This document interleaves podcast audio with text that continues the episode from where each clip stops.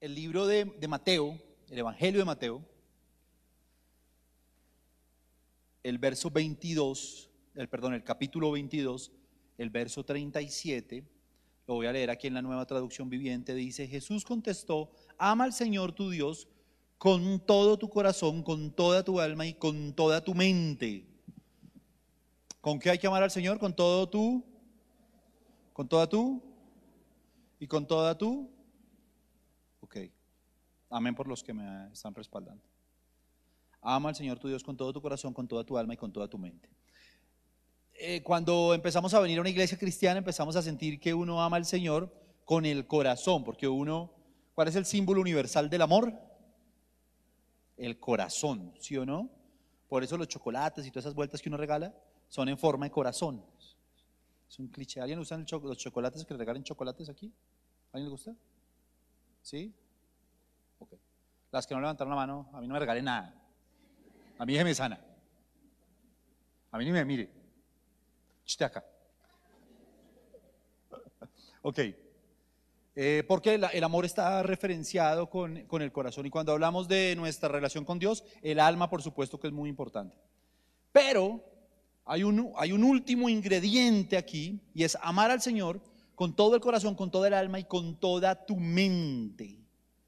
Y hoy quiero hablarles un poco sobre eso. Quiero hablarles un poco sobre la importancia de amar al Señor. La Biblia dice que Dios es, eh, o, que, nuestra fe es un culto racional, que contrario a lo que dice el mundo, no es algo que nosotros como que un día nos enloquecimos, pasó algo mágico en nuestra vida, e inexplicablemente empezamos a seguir un sistema de creencias, sino que de manera muy lógica, nuestra fe, si usted lo piensa bien, es muy lógica, tiene mucho sentido, porque nosotros al Señor lo amamos con nuestro corazón, con nuestra alma, pero también con nuestra mente. Y hoy quiero hablarles sobre eso porque hay varias cosas que puedan estar afectando nuestra mente y ah, para, para vivir felizmente hay que tener una mente feliz. Hoy, me boté esa frase sota. Me, me hecho, exploté para decir eso, pero es absolutamente real. Le puse este mensaje como título, felizmente lo importante que es que nuestros pensamientos, que nuestra mente esté feliz, esté en un nivel de gozo. Y le tengo que confesar que este mensaje nace de que en muchas de las consejerías que nos toca dar junto a mi esposa o que damos junto a mi esposa todos los días, vemos cómo los jóvenes, como las parejas, como eh, las mujeres, los hombres, pero especialmente los jóvenes, son atacados en sus pensamientos. O sea, su mente es un blanco y uno siempre en el encuentro ora por el alma, ora por el corazón, ora porque el Señor restaure, pero a veces no se profundiza tanto sobre lo que está pasando en la mente y lo que está pasando en la mente está definiendo tu vida. Lo que tú piensas de ti mismo, lo que tú piensas de tu entorno, lo que tú piensas de la vida que estás viviendo, lo que tú piensas, no sientes, sino piensas de tu vida sentimental, profesional, etcétera. ¿Vale?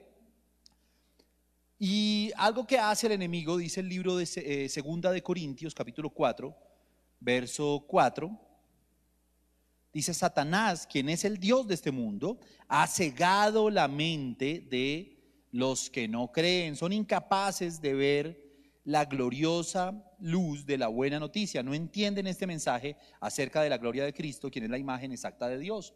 ¿Qué quiere decir eso? Que la gente que no cree o que la gente que tiene dudas en su fe muchas veces la tiene porque Satanás cega su mente, los deja completamente ciegos en su mente. O sea, lo que ataca realmente no es ni su corazón ni su alma, sino su mente. Libro de Segunda de Corintios, capítulo 10, verso 3. En adelante dice eh, la Reina Valera.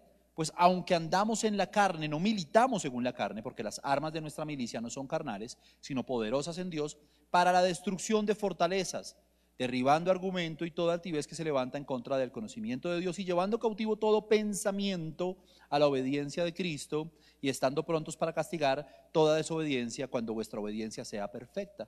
Fíjese esta frase, llevando cautivo todo pensamiento a la obediencia a Cristo. Llevando cautivo todo pensamiento a la obediencia a Cristo. Esto me hace inmediatamente hacer una reflexión. Y es que nosotros no somos libres para pensar como se nos dé la gana. Si nosotros debemos llevar ciertos pensamientos cautivos a la obediencia de Cristo, quiere decir que no tenemos la libertad de pensar como queramos. Hay lo que le pasa a los hombres hoy en día, ¿no?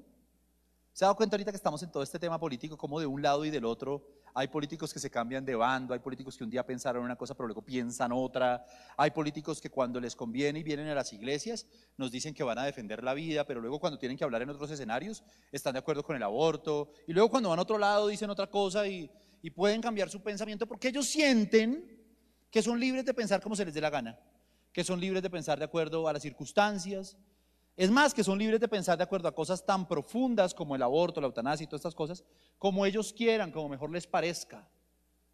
Tú no eres libre ni siquiera de pensar de ti mismo como se te dé la gana, ni siquiera tienes esa libertad. Ni siquiera tienes la libertad de decir es que yo me miro al espejo y me veo feo.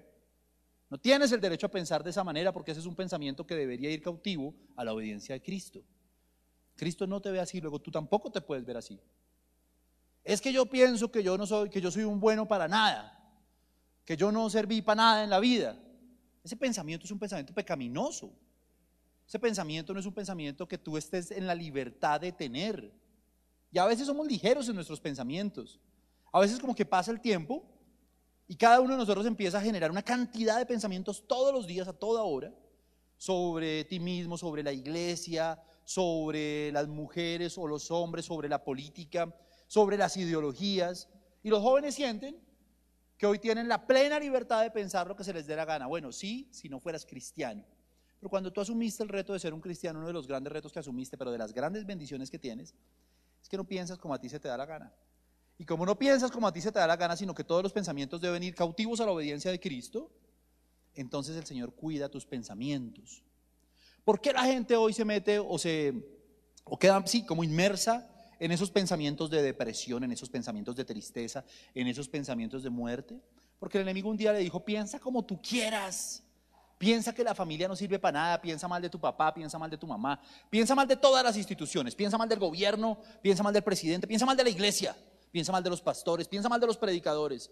Un día esos pensamientos lo dejaron a él solo o a ella solo, o sola, perdón, a expensas de pensamientos de tristeza, de pensamientos de depresión, de, pensamientos de baja autoestima, de vidas que se acabaron porque permitieron entrar una cantidad de pensamientos. Entonces hay un filtro que Pablo le está diciendo a la iglesia de Corinto.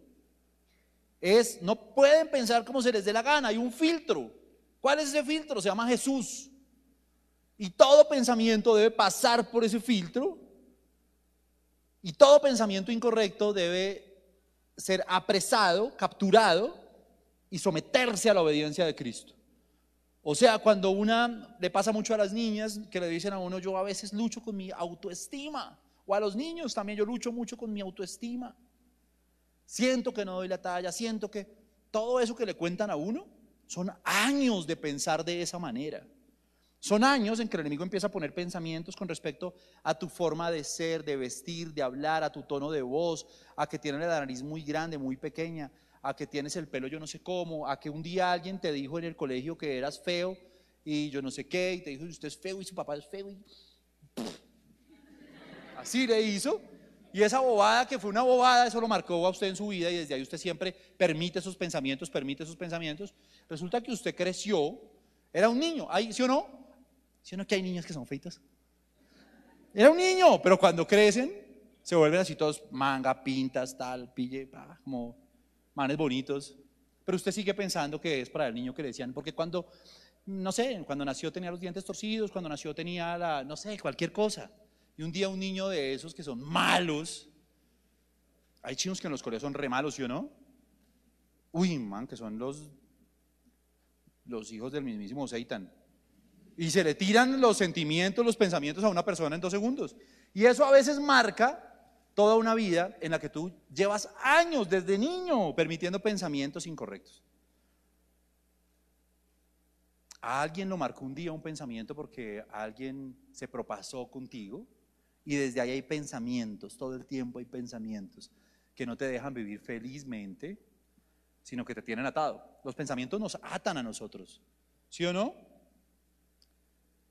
Da para un ejemplo fácil de entender, como cuando usted le va a caer a una niña.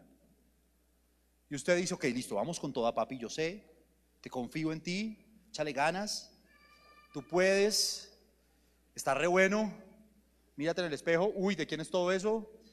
Me voy, me mandé a, a caerle con toda, pero cuando vas a ir, inmediatamente vienen los pensamientos. ¿Usted cree que esa vieja tan linda le va a parar bolas a usted semejante moco? ¿Usted de verdad cree eso? Y uno dice, uy, no, qué ridículo. Imagínate donde yo le diga cualquier cosa hoy y me haga sentir mal. No, ya me vi llorando, ya me vi chillando, ya me vi hablando con mi líder, ya me vi, ¿sí? Ya vi mi almohada toda mojada y eh, ya me vi mal.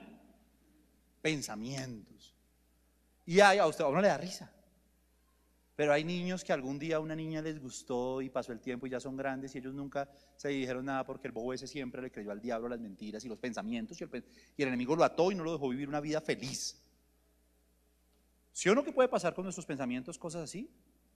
Que un día tuvimos la oportunidad de hablar con alguien importante, pero cuando íbamos a hablar con esa persona, que era una puerta que podríamos abrir y que hubiera sido la puerta hacia un nuevo trabajo, hacia nuestra conquista profesional, como que dijimos, no, pero este man, ese man es replay, ese man sabe mucho, yo no, yo no sé, yo soy poquito, yo no, yo de qué hablo con ese man, y usted por ese pensamiento no avanzó en su vida. Entonces los pensamientos son claves. Y hay unas, eh, ah, unas áreas específicas que le quiero hablar hoy con respecto a nuestros pensamientos. El mensaje claramente se llama felizmente, sea, mente feliz o felizmente, o el juego de palabras como lo quiera tomar. Y quiero que vayamos a algunas áreas. La primera de ellas es socialmente. Socialmente. Libro de Proverbios, capítulo 18, verso 24. Lo vamos a leer en la NTV. Hay quienes parecen amigos, pero se destruyen unos a otros. El verdadero amigo se mantiene más leal que un hermano. Escuche, hay quienes parecen amigos, pero se destruyen unos a otros. ¿Y cómo se destruyen? Casi siempre poniendo pensamientos en nosotros. ¿Cómo estás socialmente? ¿Cómo estás? ¿Cómo estás rodeado? Como son nuestros amigos, dígame si eso no es cierto. Como son nuestros amigos, son nuestros pensamientos. ¿Usted no ha visto que hay grupitos de niñas que son todas felices? Y que son todas cute, todas como tiernas, y que la vida les sonríe y que todas se visten así súper lindo y tienen, hacen planes súper lindos y hacen publicaciones en Instagram y uno dice, pero, uy, malditas perfectas.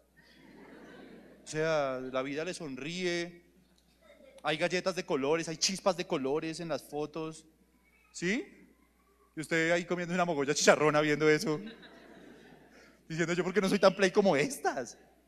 Claro, porque ellas transmiten unos pensamientos unas a otras.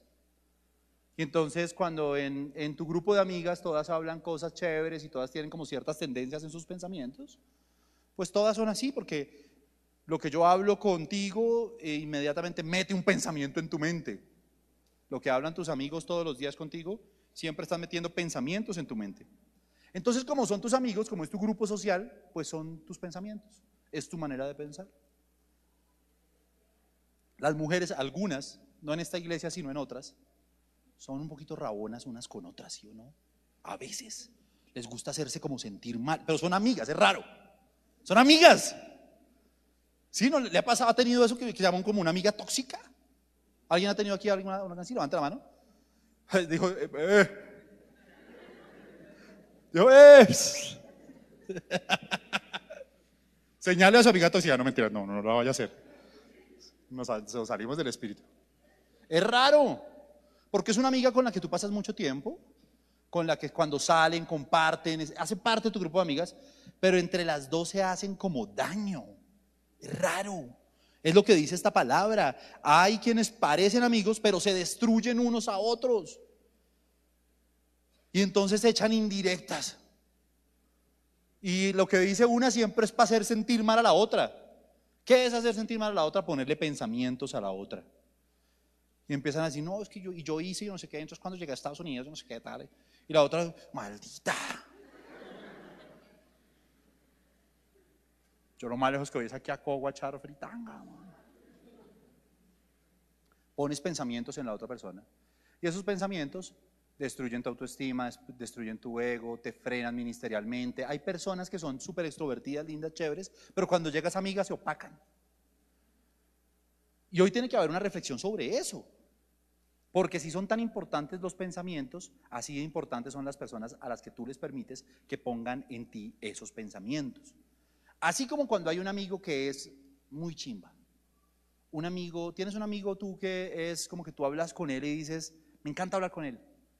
Me siento que cuando yo hablo con él, eh, ahora dice como, como una buena vibra, pero en realidad esa buena vibra es que ese man o esa niña lo que habla, bendice, bendice tu vida, te mete pensamientos correctos, eh, siempre que tú estás como down te levanta, siempre que tú crees que algo no lo puedes hacer, es el tipo de amigo que te dice, man, usted sí puede, venga, le ayudo, haga esto, le doy este consejo, es el amigo positivo, es el amigo que te enriquece, que siempre pone pensamientos correctos, que no terminas cargado con él cada vez que hablan ni es medio tóxico, sino que al contrario, a ti te gusta hablar con él. La pasas bien. Sientes que te ríes, ¿sí o no? no sé si le ha pasado esto. ¿No le pasa que se siente que, hay personas con las que usted se ríe, pero que no se siente contento? O sea, que, al final no se siente bien, la experiencia no es chévere, porque usted dice, nos estamos riendo de cosas repaila, man. A lo bien, estábamos destruyendo al mundo. Nos estábamos burlando de lo peor, o sea, somos unos desgraciados. Pero hay otra gente con la que usted se ríe y ese ambiente espiritual es chévere. Y usted se ríe y no se siente mal y es, y es, y es bacano, la pasa rico. Los pensamientos que vienen de un lado y los pensamientos que vienen del otro son diferentes. Entonces yo le quiero motivar a que haga algo hoy felizmente en su vida social o socialmente, como es este punto, y es que revise su lista de amigos. Si los pensamientos son tan importantes, y todo pensamiento debe pasar por el filtro de Cristo, revise a quién le presta usted sus oídos para que inserte pensamientos en su mente. Revise hasta dónde muchas de las cosas que usted piensa de sí mismo, usted no las pensó primero, las pensó un amigo y se las metió a usted. Revise si lo que usted piensa de la política, del país, de la iglesia. Hay gente que normal, vienen acá, empiezan a crecer espiritualmente, pero de un momento a otro se empiezan empiezan como a mirar raro, como que la predicación les parece rara, como que se sienten incómodos con el líder, con el pastor, con lo uno, con lo otro, con que la pared está muy negra, con que el... Y uno dice, ¿qué le pasó? No, pues que hace rato se le viene sentando al lado un compañero y él ha permitido que ese compañero le empiece a hablar e incruste un pensamiento. Un pensamiento es una vaina muy poderosa, hermano, muy poderosa. Tan poderosa hay pensamientos que son bonitos. Un día cuando me presentaron a mi Jime, al frente como del púlpito y eso, yo la miré y vino un pensamiento que es, esa mujer va a ser mi esposa. Severo pensamiento. Tan poderoso que me casé con ella. Tan poderoso que me casé con ella. Otro día, un señor que se llamaba Pablo Escobar dijo, oiga, sería buena idea llevar droga de Colombia a Estados Unidos, me volvería rico. Fue tan poderoso el pensamiento que acabó con medio país. Dos pensamientos distintos. Pero vea el poder de un pensamiento. Todo empieza por un pensamiento. ¿Sí? Pensamiento, como el hombre que va pasando frente a Bancolombia y, y, o que está haciendo una fila. ¿No le ha pasado eso? Ha hecho fila en un banco y la fila está larga y en algún momento usted dice, yo me podría robar este banco. ah, ¿nadie ha hecho eso ninguna vez en la vida? Usted mira, hay dos cajeros, hay un vigilante. El vigilante, ahí todo es cuálido. El vigilante lo neutralizo rápido, con mi fuerza. Todo empieza por un pensamiento. El man que fue a robarse el banco un día, un día pensó eso y dijo, este banco está breve robárselo. No le estoy diciendo que se roben un banco, ¿no? Si el Señor me habló. ¿Quiénes son tus amigos? ¿Quiénes son a los que les permite, les prestas tus oídos para que te digan cosas y si realmente ese amigo, que es mi amiguis del alma porque nos conocemos desde niños y porque llegamos juntos a la iglesia, fuimos juntos a encuentro, nos abrazamos en el momento del Padre del perdón y yo fui su papá y él fue mi papá. ese amigo es un rechuki. Ese amigo te mete pensamientos incorrectos, te hace sentir inseguro, te hace sentir mal con Dios, eh, no, no, no, es, no es una persona provechosa. Y así como hablábamos de morir en la preconvención, con todo el cariño que, les tengo a todos ustedes, muchos necesitan morir a un amigo. Que es tu amiguis del alma, pero que está frenándote. Hay líderes que son buenos, a mí me da abuela eso, porque hay líderes que son buenos. Y que uno dice, ay, si le quitara ese parche que tiene tan mamador, tan cansón, tan que lo opaca, que lo hace, ese sería un tremendo líder. Hay que ese amigo. Y nadie te lo va a quitar además, solamente lo puedes hacer tú. Entonces mira socialmente quién está llegando a tu cerebro, quién te está incrustando pensamientos y toma hoy si tienes que tomar la decisión de pronto de tomar distancia. Amén. Ok. Si quiere de una vez puede sentarse en otro lado. Dice que, ay, perdón, es que se escucha mejor allá atrás. Listo. Lo segundo es mediáticamente, mediáticamente. Dice el libro de Mateo capítulo 6, verso 22, tu ojo es como una lámpara que da luz a tu cuerpo. Cuando tu ojo es sano, todo tu cuerpo está lleno de luz.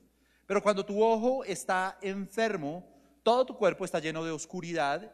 Y si la luz que crees tener en realidad es oscuridad, qué densa es esa oscuridad. Escuche esto, tu ojo es como una lámpara que da luz a, todo tu cuerpo. ¿Por qué les quiero hablar hoy de esto que, es, que es lo mediático? Así como hay un entorno social que nos envuelve, nuestros amigos, nuestros partners y demás, que les permitimos incrustar pensamientos en nuestra mente, les prestamos nuestros oídos, nuestra atención. También están los medios que nos rodean. El Instagram, el Facebook, eh, los servicios de streaming, Disney Plus, eh, Netflix, Amazon Prime, todas esas vueltas. Y tú consumes todo el tiempo porque esta es una generación hiperconectada, ¿sí? Aquí mismo a veces me toca mirar mal a los que de vez en cuando les llega como un mensaje. ¿Sí? Hacen eso. Porque son hiperconectados. A veces ni siquiera hay tiempo para escuchar una predicación, lo que Dios me quiere hablar, porque tengo que estar ahí en el celular. Eso hace que ese aparato, ese celular, ese iPad, esa, eh, ese laptop, ese eh, televisor, ejerza sobre ti una tremenda influencia y tú hace rato vienes permitiendo que te meta pensamientos en tu mente. Y no hay filtro. Algo que tienen los medios es como uno dice, a ver televisión. Y ver televisión es echarse en un sofá o en una cama o en donde sea y dejar que simplemente la información llegue, se convierta en pensamientos muchas veces sin ningún filtro. Muchas veces porque alguien te dijo, oiga, hay una serie que está en, mejor dicho, que es en tendencia y es con este man que, mejor dicho, es recapo y esta vieja tal, y todo el mundo se la está viendo. Usted dice, me toca verme esa vuelta, necesito llegar ya a mi casa porque todo el mundo habla de eso y yo no lo he visto. Y ese es tu único argumento para verlo.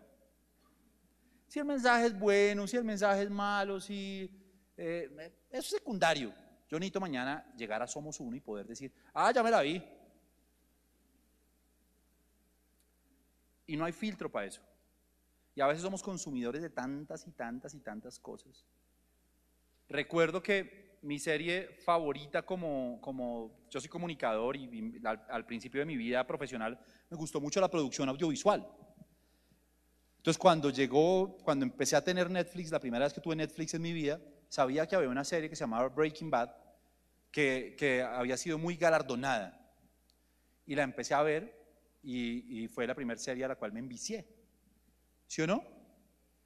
Las series son como, como cuando uno empieza a ver como un vicio, ¿no? Además que siempre dejan los capítulos en punta para que uno vea el siguiente. Sí, es como un espejo, pero, pero. Y, y, empecé a ver Breaking Bad y me parecía tan buena, tan buena. Pero hice una reflexión y dijo, ya esta serie es re buena, pero tiene una vaina que yo no me había dado cuenta. Y es que usted termina haciéndole fuerza, o sea, usted quiere que le vaya bien al malo. Y usted quiere que el malo, que es un man malo, siempre salga victorioso. Y la Biblia dice, no le llames a las tinieblas luz y no le llames dulce a lo amargo. Y entonces, ¿sabe qué pasa? De hecho, es algo que le pasa a esta generación. ¿Qué perdió el norte ético y el norte moral.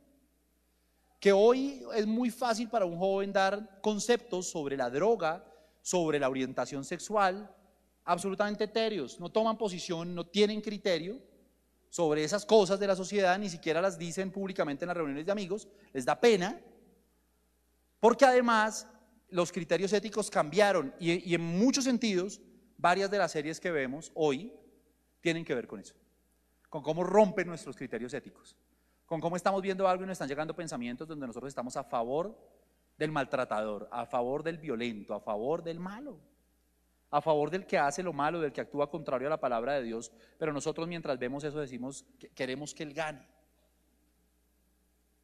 Y así, por poner un solo ejemplo, si nos vamos a las redes sociales, aquí lo hemos dicho varias veces. Ah, yo sigo cuentas de, Instagram o de TikTok o de lo que sea, porque es normal, porque es lo que es, es, su cultura, es algo que ustedes que algunos ya son, o la mayoría son nativos digitales, nacieron en tiempos donde ya había Instagram, Facebook, varias de estas cosas, YouTube y demás. Entonces es lo normal, era lo que para uno era ver televisión, lo que para mí era ver por las mañanas los pitufos. ¿Sí? y Gargamel y todas esas y los Thundercats y todo eso. Era normal. ¿Cómo para usted es normal tener una cuenta de Facebook hace años? O una cuenta de Instagram en este momento. Pero eso igual tiene que pasar por un filtro. Muchos de los jóvenes, hombres, varones, que empiezan a tener pensamientos incorrectos en su área sexual, es porque todo el tiempo están viendo, están expuestos, sobreexpuestos a imágenes que le generan eh, deseo, que le generan eh, cosas incorrectas en su pensamiento con respecto a las mujeres. ¿Por qué? Porque además es muy normal que uno tenga mucha gente. Uno tiene a la prima esa que sale medio en pelota en Instagram. ¿Sí? Ah, no, nadie tiene una prima así. Que sale bailando sensual en Instagram. Pues su prima usted no la va a sacar porque es la prima y mi tía se pone brava. Pero en eso tiene que haber un control. Usted no puede estar expuesto todo el tiempo a pensamientos que estimulan su conducta, su conducta sexual, que determinan sus pensamientos y que usted de un momento a otro dio un salto o se sumergió más bien o en la pornografía o en pensamientos incorrectos a partir de que simplemente dejó que Facebook, Instagram y demás o TikTok le hablen todo el tiempo y le estén incrustando pensamientos de cómo son las mujeres, de cómo le deberían gustar las mujeres, de cómo la mente se empieza a pervertir tan rápido. ¿Cómo se crea, cómo se crea el concepto de la bichota, por ejemplo?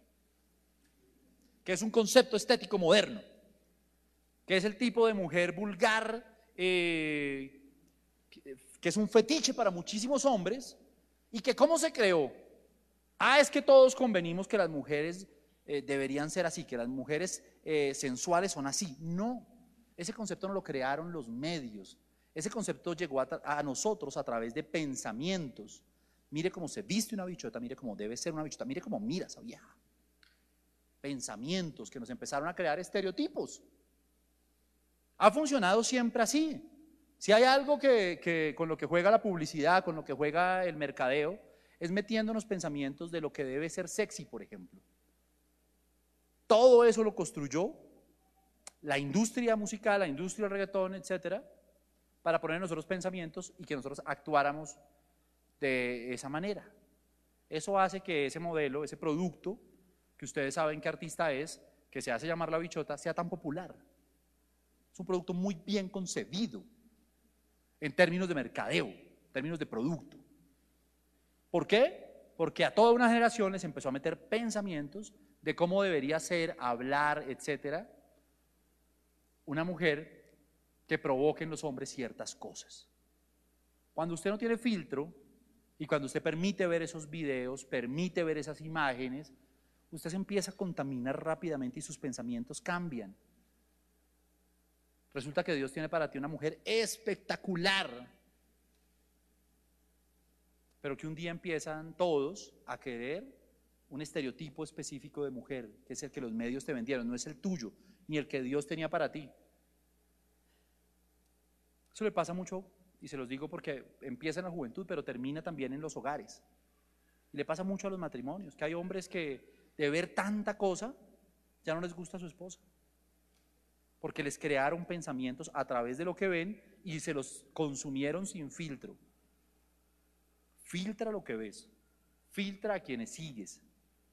Haz el ejercicio hoy rápido si o no, eh, eh, no sé si usted sea de esos que pasa horas haciendo esto, esto, en TikTok, esto, esto, esto, y ya más o menos el TikTok sabe usted que le gusta.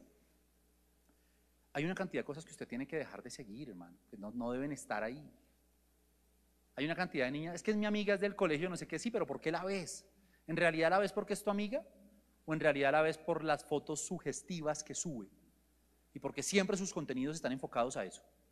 ¿Por qué lo haces? Entonces empiezas a tener pensamientos. La sexualidad, las relaciones sentimentales están hechas, claro, uno siempre le pone los corazones y todo, pero eso está hecho en un gran porcentaje de pensamientos. Y el día de mañana, como tú vas a vivir tu vida sexual y como tú vas a vivir tu vida sentimental, va a estar determinada por todo lo que estás consumiendo hoy y todo lo que se está convirtiendo en pensamientos en tu mente. Métele basura y nunca vas a vivir felizmente. Nunca. Es, es, el dilema de la pornografía, que es meterle basura y basura y basura a la mente con el propósito de que nunca vivas la plenitud sexual. Eso quiere Satanás que estés esclavo a una imagen, pero que tu vida sexual sea una porquería. Y que nunca puedas llegar a una plenitud en esa área que es una gran bendición del Señor. De eso se trata la pornografía, es el juego de Satanás. Esclavizarte para que algo que Dios hizo para bendecirte profundamente nunca llegue a ser lo que Dios quería que fuera en tu vida y nunca lo conozcas. ¿Cómo lo hizo? Pensamientos, pensamientos a través de los medios.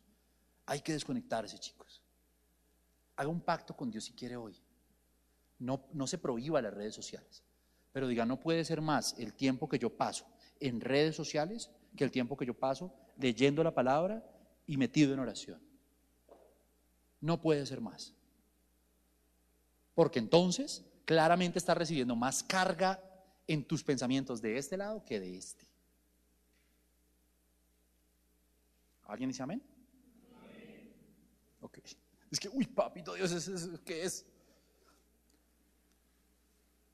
No te dejes gobernar por los medios, establece horarios para, para estar en redes. Nunca, mire, haga, haga otro compromiso hoy con Dios. Nunca en la noche. Y yo sé que aquí les hablo a varios, cuando, que entienden por qué nunca en la noche. Nunca en la noche sola en tu habitación. No es el momento para ver redes sociales, no es el momento para estar en TikTok, no es el momento.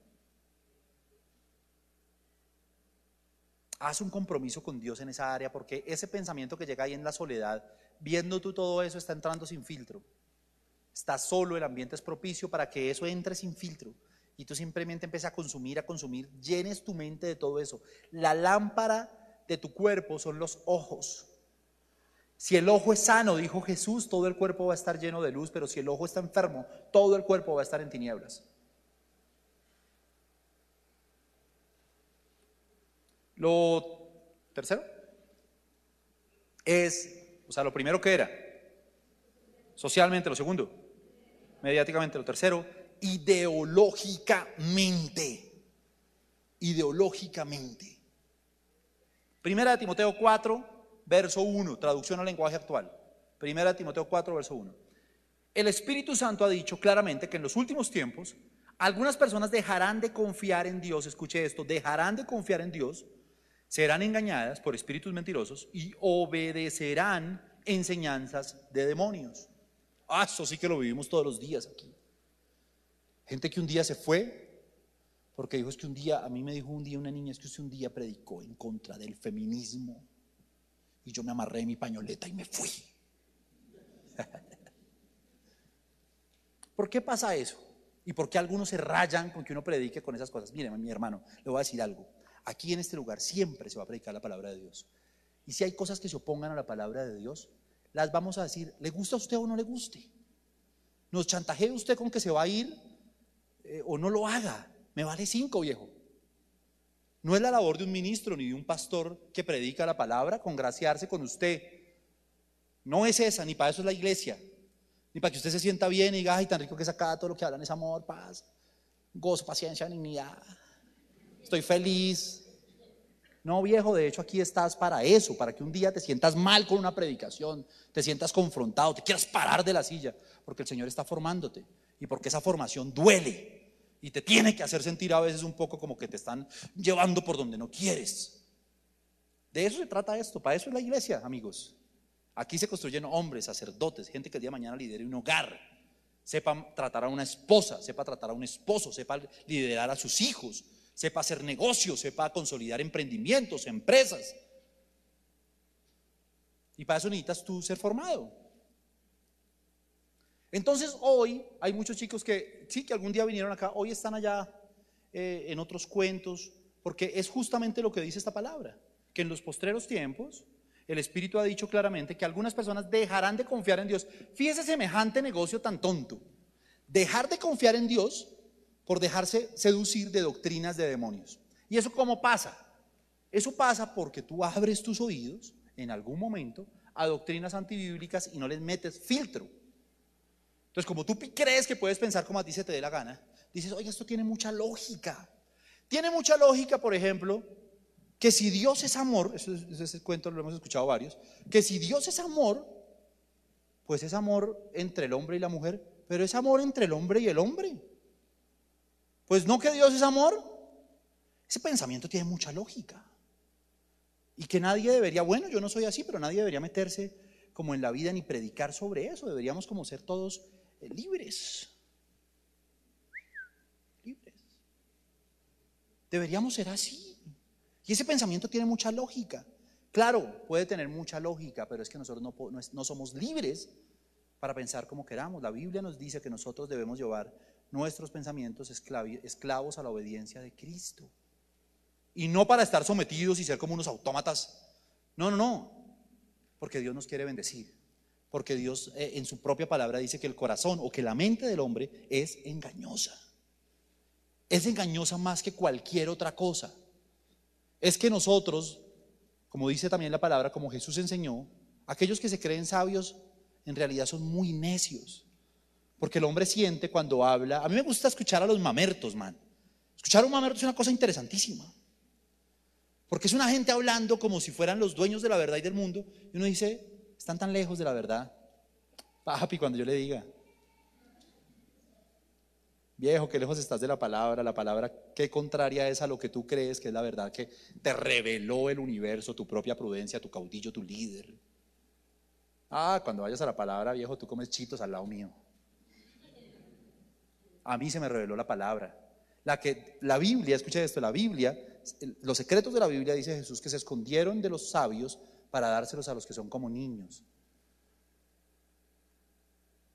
Entonces, esos pensamientos que llegan a tu mente, y le voy a decir el final de esos pensamientos cuál es. También habla uno mucho con los jóvenes. Todas estas corrientes de pensamiento que nos quieren hacer sentir que el sistema es opresor y que somos víctimas de un sistema opresor que nos tiene esclavizados y que no hay oportunidades para nadie. Y que además debe, generarse en nosotros como una especie de resentimiento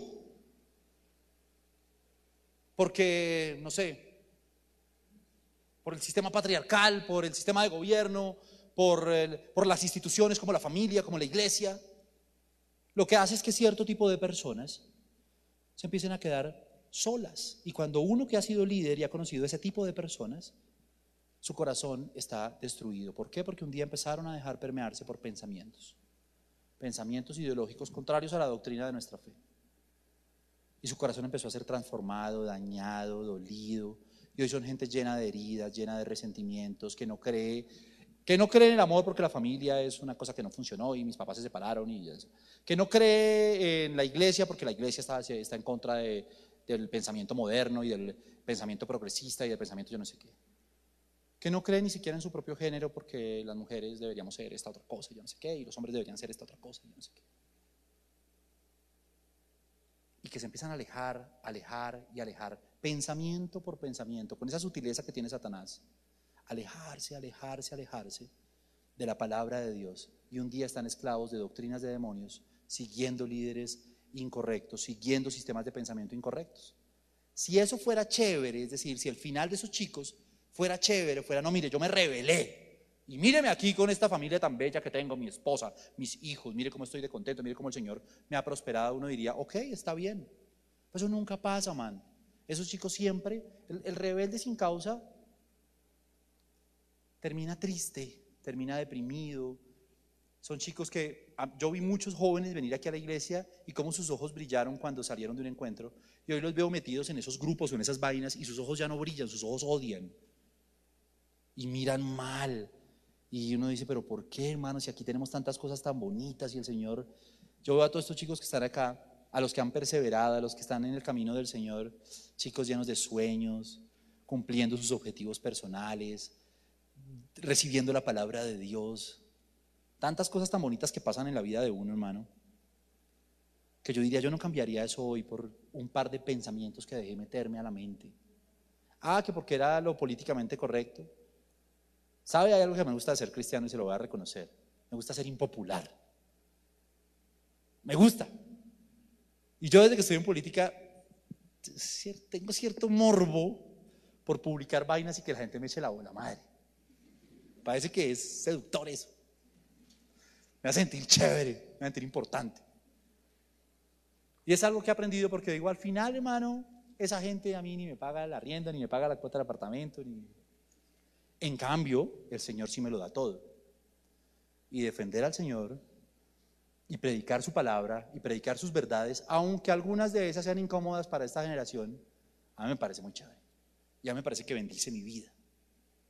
Y creo que es lo que todos deberíamos estar haciendo. Algunos de ustedes deberían perderle un poco el miedo a eso. Perder el miedo a ser como los impopulares. Aquí no, yo, yo allá no hablo mejor de eso porque allá van a empezarme a decir que es que si yo soy de la iglesia, entonces soy yo no sé qué, y soy ultraderecho, y soy antiderechos, y soy. y allá no sé, mejor no. Ah, péguelo, papi, ¿cómo es? Soy cristiano, soy pro familia, soy pro vida, quiero tener familia, quiero casarme, me estoy orando por mis sentimientos, el Señor me va a dar hijos, el Señor me va a prosperar, creo en Dios por encima de cualquier filosofía, y si no, ¿cómo es, papi? A ver. Eso es lo que, eso es lo que esta generación necesita. ¿Sabe a veces por qué a nosotros no nos sigue más gente? Porque nos ven muy temerosos y no transmite ese temor a la gente. ¿Por qué siguen a los líderes que siguen a veces en el mundo? Porque les vale cinco todo, man. Porque les vale cinco quedar mal, vender sus criterios, venderlo todo, venderle como el alma al diablo por sus ideales supuestamente. Por eso lo siguen, porque ven que esa gente está convencida de lo que está haciendo. A veces a ti y a mí no nos ven tan convencidos. Nosotros que seguimos a quien es el camino, la verdad y la vida. ¿Por qué? Porque nos dejamos llenar, inundar de pensamientos. Y por último, ¿cómo se llamaba este? Ideológicamente. Revisa entre esos pensamientos quiénes son los líderes que influencian tu vida. Revisa qué creen, en qué crees tú, no solamente espiritualmente, sino en qué crees. ¿Qué posiciones tienes frente a la vida, frente a ciertos temas de la sociedad, frente a la política? Y revisa y confronta si eso realmente está de acuerdo a la palabra de Dios, si pasa el filtro de la obediencia de Cristo. Revisa si tienes odio, resentimiento en tu corazón. ¿Quién puso ese pensamiento ahí? ¿Será que nació de ti porque la vida te tocó muy dura? ¿O será que alguien un día te hizo sentir discriminado? Sus palabras y sus pensamientos hicieron que tú te sintieras menos que otro. Como aquellos que, que alguien por ahí les dice, es que ustedes son unas nadies y unos nadies. Eso es un pensamiento poderoso. Eso es un pensamiento que a mí me hace reaccionar, que me hace sentir discriminado, mal, que me hace sentir que el mundo es injusto. Pero cuando yo escucho un líder correcto, un líder correcto me va a decir, no Señor, tú eres el Hijo de Dios por el cual vino Jesús a morir. Eres tan importante, tengas dinero o no tengas dinero. Vivas en Bogotá, en el Chocó o en Nariño. Lo importante es que Dios pensó en ti y lo importante es lo que Dios piensa de ti. Y para Dios estás muy lejos de ser un nadie o una nadie. Para Dios tú eres un tesoro. Para Dios tú eres valioso y valiosa. Al punto en que pensó en ti mientras moría en una cruz. Fija cómo esos pensamientos dañan tanto. ¿De dónde viene tu resentimiento si tienes algún resentimiento o algún odio? ¿Viene de ti?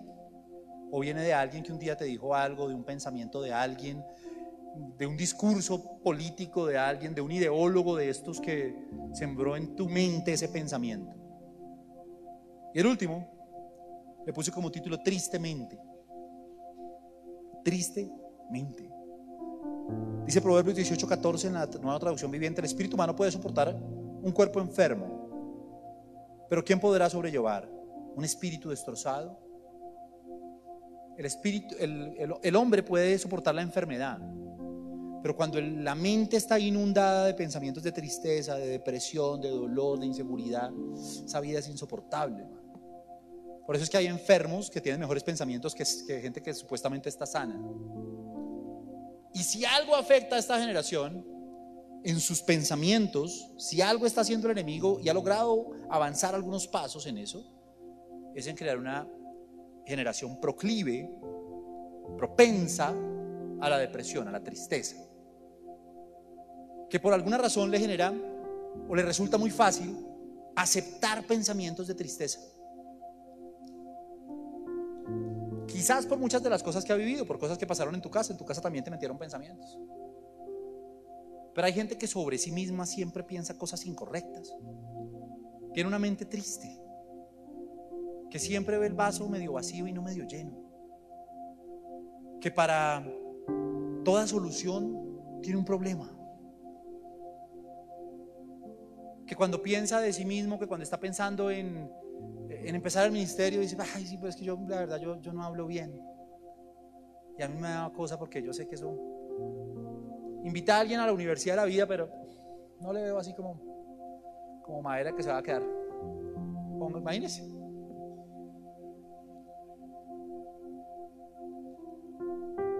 Esos que en la casa les dijeron, eh, un día alguien le dijo, papá, ¿puedo llevar Se Le dijo, mi hijita, no, no, nosotros somos pobres, no lleves eso. Nosotros somos. Y siempre que piensa en sí mismo, piensa en miseria, piensa en pobreza, tiene un techo que no lo deja mirar más allá, que tiene un pensamiento incrustado que le dice es pobre. Y otro un día le dijo, o la traicionó, o la engañó, o yo no sé qué, y le metió otro pensamiento que le dijo los hombres son una porquería. Todos son iguales. Y en su casa su mamá dijo es que su papá se fue, es que todos los hombres son iguales. Y le metió ese pensamiento. Súmele que somos pobres a que todos los hombres son una porquería. Un cóctel molotov. Que no va a tener otro camino que un día todos esos pensamientos se junten y creen un gran pensamiento depresivo. Porque permitiste que entraran, porque no los has sanado todavía, no los has erradicado de tu mente. Y todo lo que emprende siempre, hay gente que se queja por todo, pero por todo. Su actitud de vida está llena de pensamientos de quejarse. Para eso me tocó en este lugar del auditorio, aquí no se ve nada. Y, pero vea, los del ministerio que están aquí al frente, ay, claro, como, ellos sí. Mano, pensamientos para todo. Siempre piensa que el líder lo quiere fregar, que la amiga la quiere fregar. El amor no es para ella. Yo no nací para amar, nadie nació para mí. Pensamientos que te entristecen.